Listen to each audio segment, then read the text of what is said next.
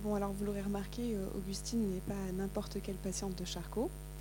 Et euh, pour citer euh, euh, Georges Didier Berman, pardon, dans son ouvrage L'invention de l'hystérie, dans lequel il s'attarde exclusivement sur cette patiente précise, elle est, je le cite, le mannequin vedette de tout un concept de l'hystérie. Elle est donc le mannequin vedette de Charcot, elle occupe une place particulière au sein du service, et lorsqu'elle fait sa première crise dans, dans la cuisine de la salpêtrière, elle attire tout de suite le regard de Charcot et devient donc son objet fétiche. Ces crises sont spectaculaires et se conforment parfaitement à l'idée que Charcot et ses collègues se sont faits du tableau parfait d'une grande crise d'hystérie. Et le film montre donc bien la relation transférentielle de codépendance et de pouvoir qui s'instaure entre Charcot et sa patiente. Augustine estime qu'il est le seul à pouvoir la guérir. Au début, elle cherche à attirer son regard pour qu'il la soigne. Lors de sa première nuit à l'hôpital, sa voisine de chambre lui dit d'ailleurs que rien ne sert de prier son ange gardien, mais qu'il lui faut prier Charcot. Et donc ça montre bien le statut de maître en fait qu'il incarne. Et Augustine lui fait ensuite entièrement confiance jusqu'à ce que cette confiance soit rompue. Et Charcot de son côté est dépendant d'Augustine puisqu'elle se laisse hypnotiser et puisqu'elle exécute à la perfection et sur commande les grandes phases des crises d'hystérie qu'il souhaite montrer à son public. Elle incarne la preuve vivante que son système de classification des crises d'hystérie fonctionne. Et le film montre bien, dans un premier temps, le contrat totalement tacite passé entre les deux. Augustine a besoin de lui pour être soignée, donc elle accepte d'être exhibée. Et lui a besoin d'elle pour fonctionner en tant que maître, pour asseoir sa position de pouvoir et de sachant. On constate donc pendant la première partie du film que le corps d'Augustine a un statut d'objet dans la manière dont il est regardé par les hommes de pouvoir qui l'entourent. Et pour ça, je passe la parole à mon collègue. Ok, alors donc, euh, je vais essayer de parler de male gaze, du regard masculin, ou euh, autrement dit, comment résumer l'histoire du cinéma, comment résumer 128 ans d'histoire du cinéma. Donc déjà dans ce film, tout tourne autour du regard, et ça c'est plutôt évident. Donc la paralysie de l'œil euh, d'Augustine dans un premier temps. La première parole que dit Charcot quand il, il rencontre Augustine, c'est pourquoi est-ce que je ne l'ai pas vu auparavant? Et la première, une des premières paroles qu'il lui adresse, c'est ferme les yeux. Donc ici, tout est une question de regard. Le pouvoir de voir, c'est le pouvoir, et de voir, c'est de pouvoir agir. Ça se voit notamment lors de la première euh, euh, crise d'hystérie qui est mise en scène, qui est mise en place, où quand elle quitte l'amphithéâtre, on a une caméra subjective, on voit de son point de vue, mais tout est flou. Là, on a une perte totale du contrôle et de pouvoir de la part du personnage, et c'est retranscrit par ce flou de son regard, tandis qu'à l'issue euh, du film, dans la deuxième crise d'hystérie, on voit bien que là, Augustine a récupéré et s'est réapproprié son regard et refuse d'être hypnotisée. Quand on lui demande de regarder un point fixe, elle refuse et regarde ce qu'elle veut, et là, du coup, elle est dans une position de pouvoir. Donc tout ça pour euh, arriver au male gaze, donc le regard masculin. C'est une théorie qui a été développée première fois en 1975 par une chercheuse britannique, Laura Mulvey, dans un article Plaisir visuel et narratif au cinéma. C'est un article qui a été largement commenté et débattu depuis, mais selon elle, selon cet article, le cinéma est donc une production et une réalisation masculine avec qui transmet un regard masculin, donc le regard du réalisateur, pour un regard du spectateur également masculin. Ça sous-entend une mise en scène différentes selon les personnages masculins et féminins. Et une des premières observations évidentes, c'est que par exemple, il est beaucoup plus courant de filmer un personnage féminin en plan serré ou en gros plan, pour souligner les sentiments et également pour cadrer le personnage, alors que les personnages masculins seront plus souvent filmés dans des plans larges et dans des plans d'ensemble afin qu'ils puissent agir, afin qu'ils puissent se mouvoir, afin qu'ils puissent s'émanciper. Donc ça, c'est une première différence. Et l'instauration vraiment du male gaze en tant que code institutionnel du cinéma, ça date, ça remonte aux années 1930, au début de l'âge d'or hollywoodien, et ça coïncide avec l'émergence du star system, c'est-à-dire le moment où les actrices sont devenues des vrais objets de fascination hors cinéma et pas seulement dans les films. Et il a donc fait, donc avec des actrices telles que euh, Greta Garbo, Lauren Bacall, Catherine Hepburn et bien d'autres de l'époque. Et donc il a fallu commencer à réfléchir pour les cinéastes masculins à comment mettre en scène ces corps féminins afin de les objectifier et de les réduire juste à un objet de contemplation. Un exemple de ce travail de mise en scène qui est devenu un code qu'on retrouve dans énormément de films hollywoodiens des années 30 et 40, c'est par exemple lorsque le personnage féminin apparaît pour la première fois, on va avoir un panoramique vertical des pieds jusqu'à la tête du personnage féminin afin de faire découvrir de manière lente et pour attiser le pouvoir de visionnage et le pouvoir euh, du spectateur, on va faire découvrir comme ça de haut en bas le corps du personnage féminin. Et bien entendu, un autre code qui permet cette réduction à un objet de contemplation, c'est bien entendu le gros plan. Selon de nombreux théoriciens et théoriciennes qui sont penchés sur le sujet, le gros plan morcel découpe le corps féminin en le fétichisant, en l'empêchant de s'exprimer. Et c'est vrai, le cadre qui forme le gros plan empêche tout mouvement, tout pouvoir émancipatoire de la part du personnage féminin. Et s'il y a bien une séquence parfaite qui résume ce pouvoir du regard masculin grâce au gros plan, c'est la scène de la douche dans euh, Psychose de Hitchcock, la scène du meurtre. Je pense que certains ont déjà vu cette scène-là.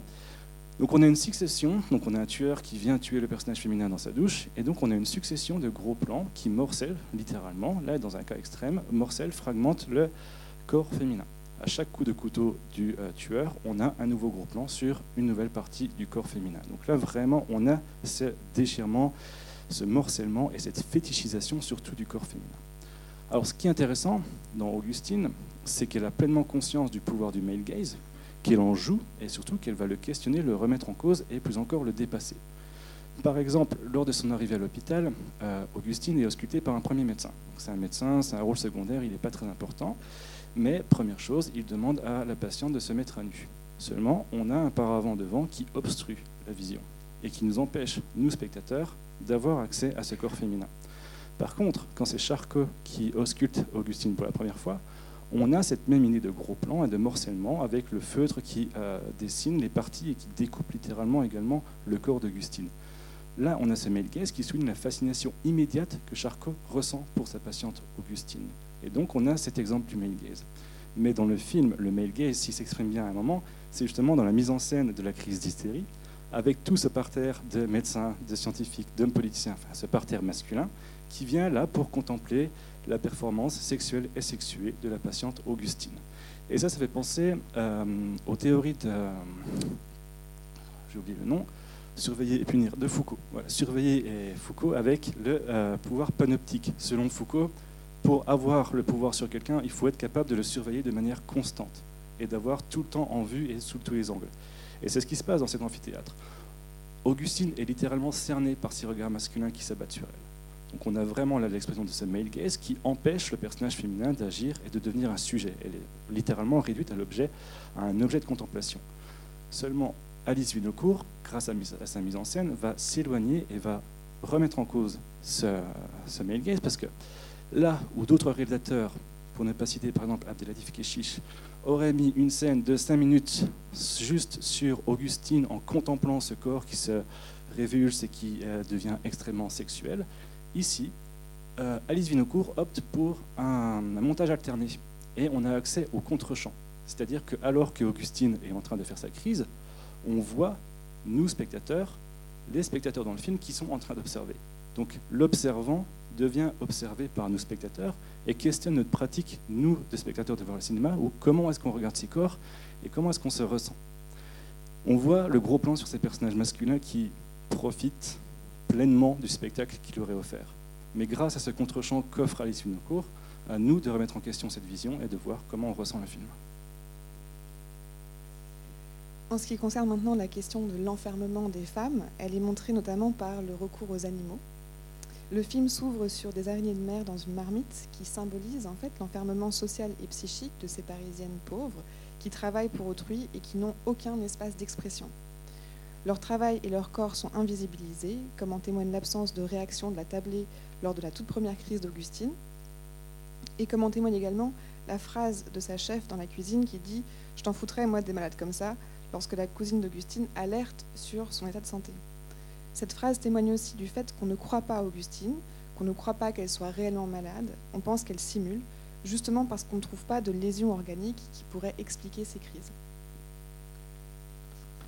Euh, ouais. Euh, ensuite, il y a la scène euh, dans le poulailler avec les poules qui courent, qui peut par ailleurs être interprétée comme une métaphore de l'enfermement des femmes dans le service de Charcot dont elles ne peuvent pas sortir. Et lorsqu'Augustine coupe, non sans mal d'ailleurs, la tête de la poule, celle-ci continue à courir. Et ça, ça peut symboliser le fait que dans l'hystérie, c'est en réalité le corps qui donne à voir une expérience traumatique, un conflit psychique, sans que la tête, ou donc le psychisme, ne comprennent ce qui se passe. ne fassent le lien. Il y a une sorte de dissociation entre le corps et la psyché, mise en scène ici par cette poule qui court sans tête. Il est d'ailleurs intéressant de constater qu'après lui avoir tranché la tête, les symptômes d'Augustine se déplacent. Elle a maintenant la main gauche contracturée dans une pose typique des hystériques de la salpêtrière, et sa contracture n'est d'ailleurs pas sans rappeler le coup tranché de l'animal. Sur le bestiaire. Alors, dans ce film, on a tout un bestiaire. Déjà, Charcot, quand il parle de ses patients, il parle de spécimens. Et à la fin, il dit quand on a fait une expérience sur des animaux, c'est pas la même chose quand on fait en public. Donc, on a la réduction de ces euh, patientes à l'animalité, à la bestialité. Et donc on a tout un bestiaire dans ce film. On a donc le chien euh, qui n'est pas très important, on a l'araignée de mer dans le pré-générique, on a donc toutes les poules et on a le singe euh, Zibidi. Et ce qui est génial dans ce film, c'est qu'en fait chaque scène où on a un animal nous permet de comprendre la construction narrative du film. Alors au début, on a l'araignée de mer, on a une espèce de plongée verticale euh, sur elle. On a ce corps de l'araignée de mer plongé dans l'eau qui se rétracte et qui fait immédiatement penser aux crises d'hystérie qu'on verra plus tard. En fait, ça symbolise la première partie du film dans laquelle Augustine n'a aucun pouvoir, tout comme euh, cette araignée de mer dans la casserole n'a aucun pouvoir, aucun pouvoir de s'échapper, aucun pouvoir de contrôler son corps. Et ça, ça correspond à la première partie du film. Ensuite, la scène du poulailler. On a ce gros plan sur la tête d'Augustine quand elle s'apprête à couper euh, la tête du poulet. Comme tu l'as dit, le poulailler est une métaphore à l'échelle réduite de l'Institut de la Salpêtrière. En fait, toutes ces poules sont l'équivalent des. Euh, ça fait penser à la scène de réfectoire au début, où on a toutes les patients de la Salpêtrière. Donc, quand elle s'apprête à couper ses têtes, on a ce gros plan qui symbolise une prise de conscience de la part d'Augustine. Elle comprend le sort qui l'attend, comme le sort qui attend quasiment toutes ses patientes à la Salpêtrière. Et elle comprend qu'il faut qu'elle fasse quelque chose et qu'elle agisse. Donc, elle coupe la tête du poulet comme un élément presque libérateur. Et à la suite de ça, on voit que sa paralysie de l'œil a disparu. Et donc elle retrouve une vue plus perçante et elle, retrouve, grâce à cette vue et à ce deuxième œil, une compréhension des enjeux qui entourent sa présence à la salpêtrière. Et d'ailleurs, quand elle se réveille, on a un plan large sur le ciel, vraiment symbole de la liberté nouvelle qui peut euh, lui être apportée.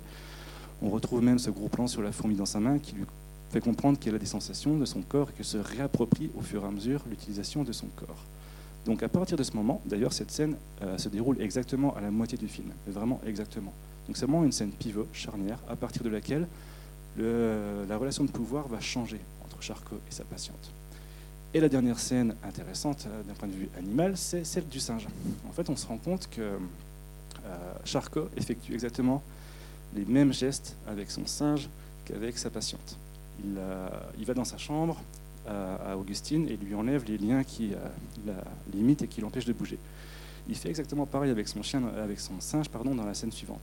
Et à partir du moment où il libère ce singe, ce singe devient quasiment incontrôlable. Il commence à tout renverser euh, dans son bureau et il met à mal l'univers très ordonné de ce scientifique qui dit d'ailleurs qu'il déteste euh, improviser. Et en fait, cette libération du singe qui devient incontrôlable, il prend conscience qu'en ayant libéré Augustine quelques scènes plus tôt, pareil, maintenant qu'elle revoit, il n'a plus de contrôle sur elle. Et c'est pour ça qu'il la renvoie de manière aussi violente et aussi cruelle euh, de son bureau alors que la scène se passait plutôt bien avec le singe. Donc à chaque fois qu'on a une scène avec un animal, on a une évolution de la trame narrative du film. Alors enfin, moi ce que je trouve vraiment très pertinent dans ce film, c'est la question de la mise en scène de l'agentivité d'Augustine. Alors je m'explique, l'agentivité ou agency, c'est ce qui se réfère à la capacité à agir d'une personne, sa faculté d'avoir une influence sur le monde qui l'entoure. Et donc c'est un terme que j'emprunte aux études de genre. Lorsqu'Augustine arrive à la salpêtrière, il ne fait nul doute qu'elle est objectifiée par le corps médical, mais le film montre finalement, comme tu as commencé déjà à l'expliquer, comment elle passe d'un statut d'objet à un statut de sujet. Alors qu'au début, elle croit en la toute-puissance du maître Charcot, cette croyance se délite petit à petit. La scène clé pour moi, c'est euh, la scène de l'utilisation du compresseur ovarien, qui lui fait d'ailleurs très mal. Et à l'issue de cette scène, elle va reprocher à Charcot de l'avoir, euh, exhibé en fait devant ses collègues. Et lors de leur promenade ensemble, elle lui dit De toute façon, vous ne m'écoutez pas. Cette phrase signe un tournant euh, dans la narration. Augustine comprend sa position d'objet. Elle arrête de croire que Charcot peut la soigner et décide de prendre la fuite une première fois. Elle tombe dans les escaliers et, en fait elle est tout d'un coup euh, guérie. Sa contracture euh, disparaît. Cette fuite symbolise la fuite hors du contrat tacite passé entre les deux parties et la délivre de ses symptômes. Elle comprend qu'elle peut, figurativement et littéralement, reprendre la main sur son destin. C'est ensuite elle qui décide seule de simuler sa crise devant l'Assemblée, puisque de toute façon, elle refuse de se faire hypnotiser. C'est elle qui initie le rapport sexuel en prenant la main de Charcot. Et pour finir, c'est elle qui s'en va. Je trouve que ce point de vue est intéressant parce qu'il permet de ne pas traiter ces patientes de Charcot simplement comme des objets dans la façon dont on les met en scène aujourd'hui. De ne pas reproduire une forme de, violence qui consisterait à les voir uniquement comme des victimes du dispositif. Bien sûr qu'elles ont été sous l'emprise du pouvoir médical et que leurs corps ont été objectifiés, mais elles n'étaient pas juste cela. Elles n'étaient pas que des corps souffrants, elles étaient aussi des femmes avec une histoire individuelle et une certaine capacité à agir. Et d'ailleurs, la vraie Augustine s'est effectivement enfuie de la salpêtrière, déguisée en homme. Alors du coup, pour conclure notre euh, présentation à deux voix, plus encore que de dénoncer, de remettre en question le male gaze, ici dans ce film, Alice euh, Vinocourt développe un réel female gaze qui n'est pas juste l'opposé ou l'inverse du male gaze, mais c'est plutôt une réinvention du cinéma pour, et je cite Iris Bray, qui a euh, pour l'instant publié l'ouvrage de référence en France dessus. C'est un regard qui nous fait ressentir l'expérience d'un corps féminin à l'écran. Et c'est totalement le cas dans le film de ce soir. Et le développement du female gaze est vraiment progressif dans ce film, notamment par le jeu du regard et la vision, tout d'abord limitée d'Augustine, puis qui se développe avec cette paralysie de l'œil qui disparaît. D'ailleurs, à partir du moment où elle voit pleinement le monde qui l'entoure et qu'elle reprend le pouvoir de son corps, ça se voit dans la scène euh, dans le bureau avec Charcot où pour la première fois elle est vêtue d'une robe de couleur et une robe rouge. Donc bien sûr la couleur du désir, de l'amour, mais c'est aussi juste après la première fois qu'elle a euh, ses règles, qu'elle a ses menstruations. Donc on a là la transition du personnage en tant qu'objet de désir à sujet désirant. Et dans cette scène, on a un total renversement du pouvoir, puisqu'on a déjà eu plusieurs scènes dans le bureau de Charcot, mais à chaque fois c'était le même système. Charcot était debout et Augustine était assise immobile. Alors que là, c'est elle qui se lève, vêtue de sa robe rouge, signe aussi d'empowerment et de prise de pouvoir, et c'est elle qui arpente la salle, qui reprend le pouvoir de l'espace. On a le symbole de la pomme qu'elle vole, premier larcin et premier acte symbolique de cette reprise de pouvoir. Et à l'issue de cette scène, on a un regard échangé entre les deux. C'est le premier vrai regard échangé entre les deux. Et elle soutient le regard de Charcot, elle qui le considérait comme un dieu dans la première partie du film. Et c'est lui qui finit par baisser les yeux. Donc on a vraiment une réappropriation du regard par le personnage féminin. Et là, on a l'expression du female gaze, comme on retrouve dans de, plus en plus nombreux films aujourd'hui, même si cela reste minoritaire. Je vous remercie pour votre attention. Et maintenant, c'est à votre tour de nous poser des questions, faire des remarques ou quoi que ce soit. Donc je vais passer avec le micro s'il y a des questions ou des remarques.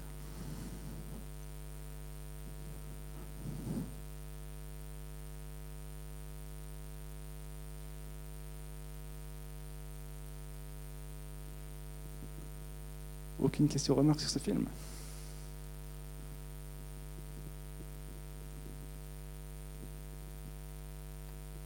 Merci.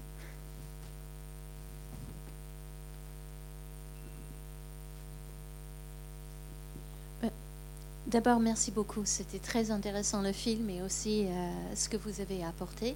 Euh, pour moi, je pose, c'est bête un peu, mais je pose des questions sur le chien, justement. parce qu'avec tous les autres animaux, c'était très important et on, on voit ce chien, ce chien une seule fois, je pense. Est-ce que tu peux en parler plus Alors j'avoue ne pas m'être trop attardé sur le chien, mais bon, c'est... Euh, merci Carla. Euh, je sais pas, l'ami le plus fidèle de l'homme, le compagnon indéfectible de, de, Charcot qui va jamais remettre en question leur relation. Et c'est peut-être le seul animal en fait dans le film qui va jamais euh, influencer ce qui va se passer.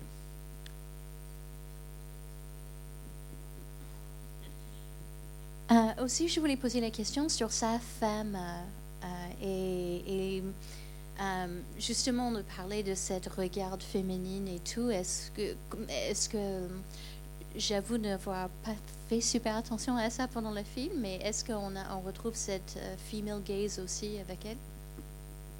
Est-ce que tu veux dire quelque chose sur son... Comment? Ok. Alors on se rend compte aussi qu'il y a une relation de pouvoir qui se fait entre les deux, mais que le personnage qui est le plus important dans le couple, finalement, c'est l'épouse. Elle joue le rôle de mécène. C'est elle qui lui permet d'avoir les contacts nécessaires pour mener à bien ses recherches. Donc elle a une position de domination euh, vis-à-vis d'elle.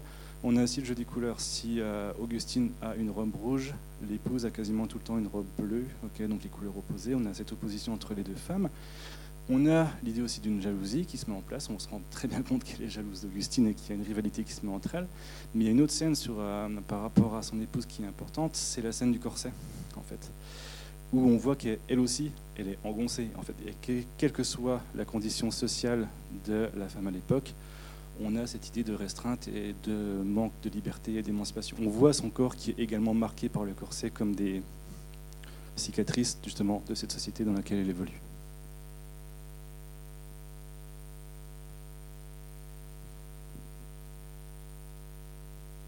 vous pouvez me dire pourquoi le, la metteur en scène a pris le parti pris de décrire Charcot comme un être aussi froid, un médecin avec aussi peu d'empathie? C'est tout à fait paradoxal. Pourquoi vous dites que c'est paradoxal? Parce qu'en général, les médecins ont de l'empathie pour leurs malades.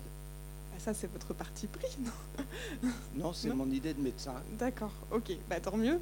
Euh, en fait, il est décrit euh, comme, euh, par Freud, après qui va passer quelques mois à la salpêtrière par ailleurs, euh, comme quelqu'un de très visuel. C'est-à-dire que c'est quelqu'un qui va s'intéresser à la description, la classification et à ce côté très scientifique. Donc je pense que c'est ça qu'elle a, je trouve que le film est par ailleurs très bien documenté, c'est ça qu'elle a essayé de mettre en évidence, c'est-à-dire le fait qu'il regarde et le fait qu'il s'appuie en fait sur, euh, enfin ce qu'il croit, c'est ce qu'il voit. Et par ailleurs, elle refuse une vision un peu simpliste et euh, juste une dichotomie euh, homme-femme dans le film. Elle le présente pas non plus comme un salaud sans fin. C'est lui qui prend conscience quand il y a la discussion et que tout le monde traite vraiment Augustine comme un animal ou comme une bête de foire et qu'il dit ce n'est pas un cirque, c'est une malade, etc. Donc Augustine, dans ses interviews, je savais que j'allais faire ce lapsus. Alice Vinocourt, dans euh, ses interviews, expliquait justement qu'elle refusait de tomber dans un cliché, euh, vraiment une opposition trop frontale entre les deux, et de refuser de présenter Charcot uniquement comme le parangon du patriarcat nocif. pour avoir un peu de nuance et, éviter une vision un peu trop dichotomique et opposée. Merci beaucoup. Euh, déjà, je ne connaissais pas le film, donc je suis ravi de l'avoir vu. Et puis deuxièmement, effectivement, vos commentaires. Enfin, beaucoup sur le regard. Et moi, j'aimerais parler de, des mots quand même aussi qui, sont, euh, qui accompagnent en fait euh, le film. On voit que Charcot, enfin, tout le temps donne des ordres, en fait. Enfin, il, sollicite des informations. En fait, c'est des questions toujours très... ou des ordres ou des questions très directives, en fait, euh, tout le temps. Et c'est vrai que bon, peut-être c'est l'explication d'une présentation scientifique, mais je. Je, me questionnais quand même aussi sur le parti pris ça. Euh, est-ce que, euh, comme vous disiez que c'est très documenté, etc., est-ce que le, finalement le film rend compte du personnage de Charcot tel que tel qu'il était, quoi, en fait, ou est-ce qu'il y a une volonté de la part euh, de la réalisatrice, finalement, d'accentuer peut-être cette dimension? De toute façon, c'est une œuvre de fiction, donc il y a évidemment un parti pris. Hein. Je je trouve que ça a été euh, documenté parce que, comme je vous ai dit au début, euh, elle va vraiment euh, reprendre des citations et même des images, c'est-à-dire que les dessins qu'on voit à un moment, le compresseur ovarien, les dessins des crises, sont des dessins qui sont effectivement tirés de l'iconographie photographique ou des dessins de Richer. Donc ça, c'est un, parti pris. Après, savoir exactement comment était Charcot, on le perçoit dans les leçons du mardi qui sont entièrement retranscrites. Donc on peut voir comment il s'adresse à son à son public. Euh, mais évidemment, il y a une part interprétation aussi. Voilà, j'avais oublié une deuxième partie qui me revient là maintenant. C'est vrai que le film rend, enfin, ne rend absolument, enfin, Charcot ne soigne pas cette malade. En fait, on n'a pas l'impression, en fait, puisque à chaque fois qu'il y a un progrès, en fait, c'est plutôt un accident, en fait, euh, qui intervient. Hein. Donc là aussi, euh, enfin, qu'est-ce qu'on peut en dire Est-ce que c'est vraiment aussi finalement le reflet plutôt de, démarche telle qu'elle s'est présentée pour cette patiente-là ou, pas Absolument. En fait, quand on lit vraiment euh, très près, euh, j'ai travaillé sur, différentes patientes en fait, qui sont décrites dans l'iconographie photographique. Et euh, on se rend compte que euh, ils n'ont pas réellement de, pouvoir dans la guérison. C'est-à-dire que dans le cas d'Augustine, en réalité, on ne sait jamais si elles sont vraiment guéries. Parfois, les symptômes apparaissent, parfois, ils disparaissent. Et Augustine fait vraiment partie de ce système clos. Donc là, je parle de l'Augustine historique. C'est-à-dire qu'elle arrive à 15 ans, elle va rester 5 ans, mais pendant ces 5 ans, elle va à un moment guérir et elle va devenir elle-même infirmière dans le service. Donc en fait, elle va faire partie du dispositif elle-même. Et ensuite, euh, elle va retomber malade et elle va finir par s'enfuir. Donc c'est pour ça que c'est important d'insister sur le fait que c'est vraiment euh, une forme de, classification. Euh, D'ailleurs, c'est aussi montré dans le film. Euh, il fait référence, Charcot, aussi au démoniaque dans l'art. Donc il y a aussi cette volonté d'esthétisation. Euh, il s'appuie sur des tableaux passés en disant, ben voilà, ça a existé dans le passé, là c'est ce qu'on voit sous nos yeux, donc c'est que c'est vrai. Et par rapport à la parole de Charcot dans le film, au début c'est très clinique, très froid, très, euh, glacial, il donne des ordres.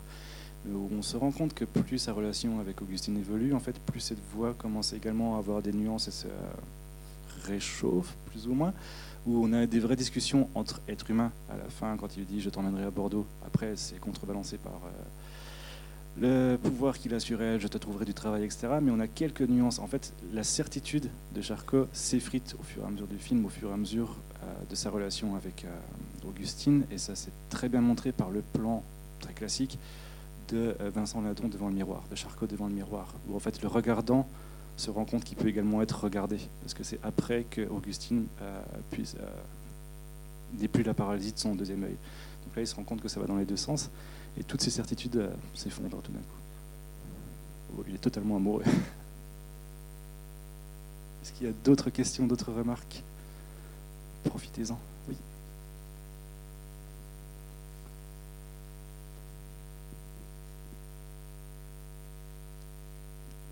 Et euh, je voudrais savoir, vous dites que la vraie Augustine a été internée à 15 ans et dans le film, elle, annonce qu'elle a 19 ans. Alors pourquoi?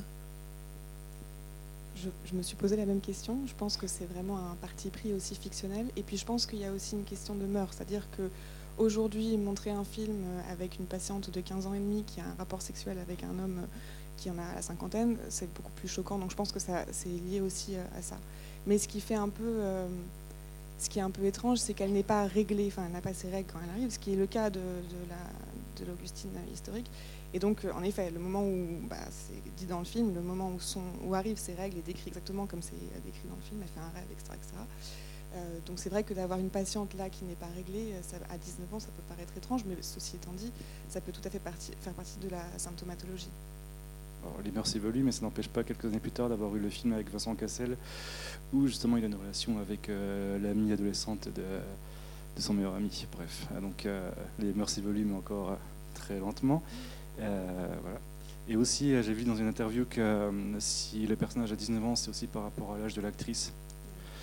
Voilà, qu'elle voulait juste ne pas faire croire qu'une actrice de, à l'époque, plus de 25 ans pouvait jouer une adolescente de 15 ans.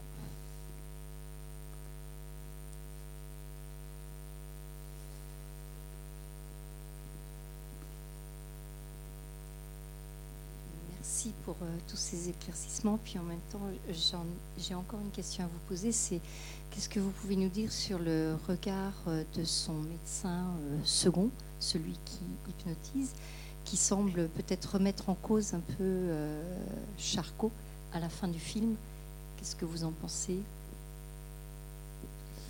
Euh, oui, alors là on a du coup Charcot qui est jugé par son confrère et on a justement un, plan fixe assez long sur le regard de ce second, sur Charcot où là en fait Charcot passe justement de sujet à objet. Il est, il est plus sujet du regard mais il est objet du regard il est jugé, il est évalué c'est la première fois que ça arrive dans le film où on a une vraie remise en question. Après il est le seul à avoir compris ce qui s'est réellement passé et à avoir compris qu'Augustine a simulé cette seconde crise. Mais du coup, là, on a vraiment, en fait, je- encore une fois, le jeu de regard, c'est un, jeu de domination. Et là, toute l'influence que peut avoir ce second sur Charcot, enfin, que Charcot avait sur ce second, a disparu en un clin d'œil et s'est traduit justement par ce long plan fixe sur le regard qu'il porte sur lui. Est-ce que vous avez d'autres questions?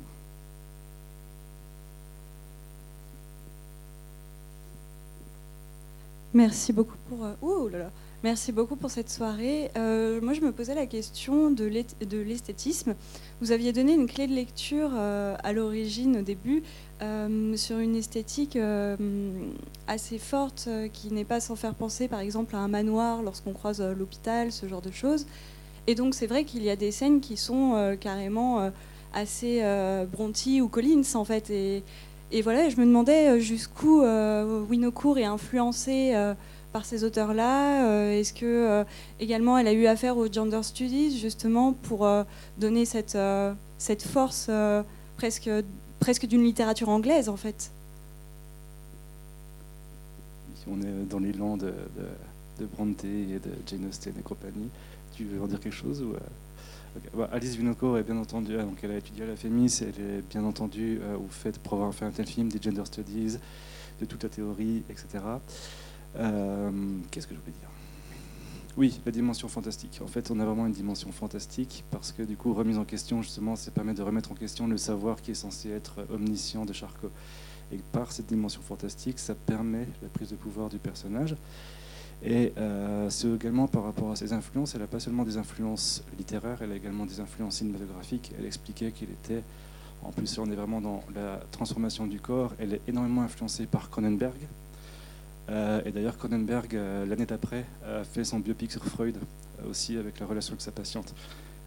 et également, elle explique qu'elle est influencée par David Lynch, où on retrouve cet esthétisme et ce fantastique.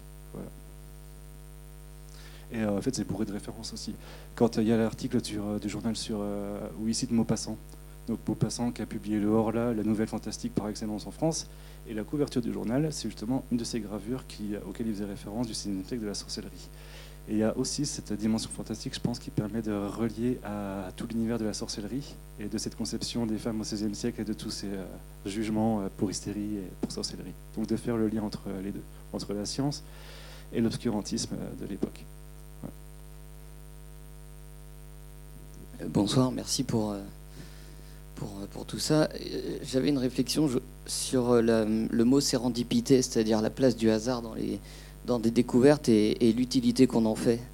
Et euh, il ne réexplore pas, en fait, euh, euh, le Charcot ne réexplore pas, ne, cherche pas à comprendre, en fait, ce qui a pu se passer pour qu'elle soit guérie, c'est-à-dire qui, en tout cas dans le film.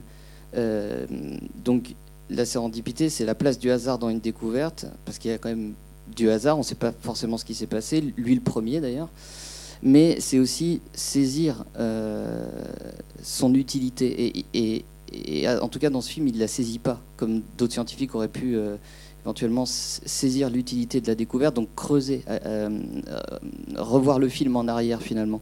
Il la laisse partir et, et ça heurte son ego d'une certaine façon. Donc j'ai plus l'impression d'une science de l'ego que d'une science avec conscience.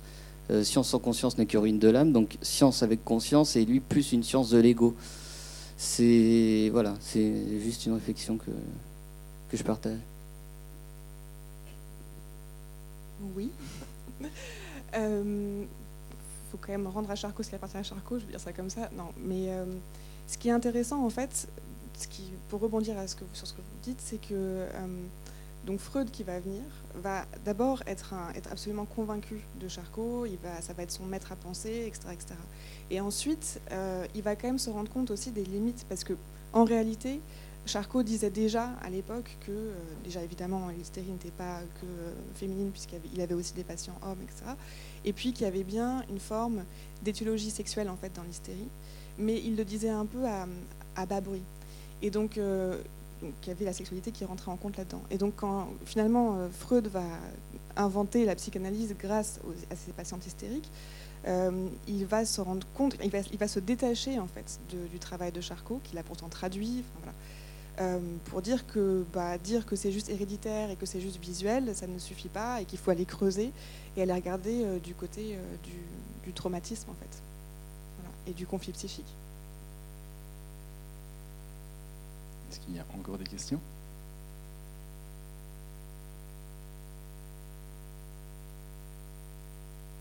Si on n'a pas de dernière question, du coup, on va vous libérer de cette euh, discussion. En tout cas, merci beaucoup pour votre présence et merci beaucoup pour votre, vos questions et vos discussions. merci à toi.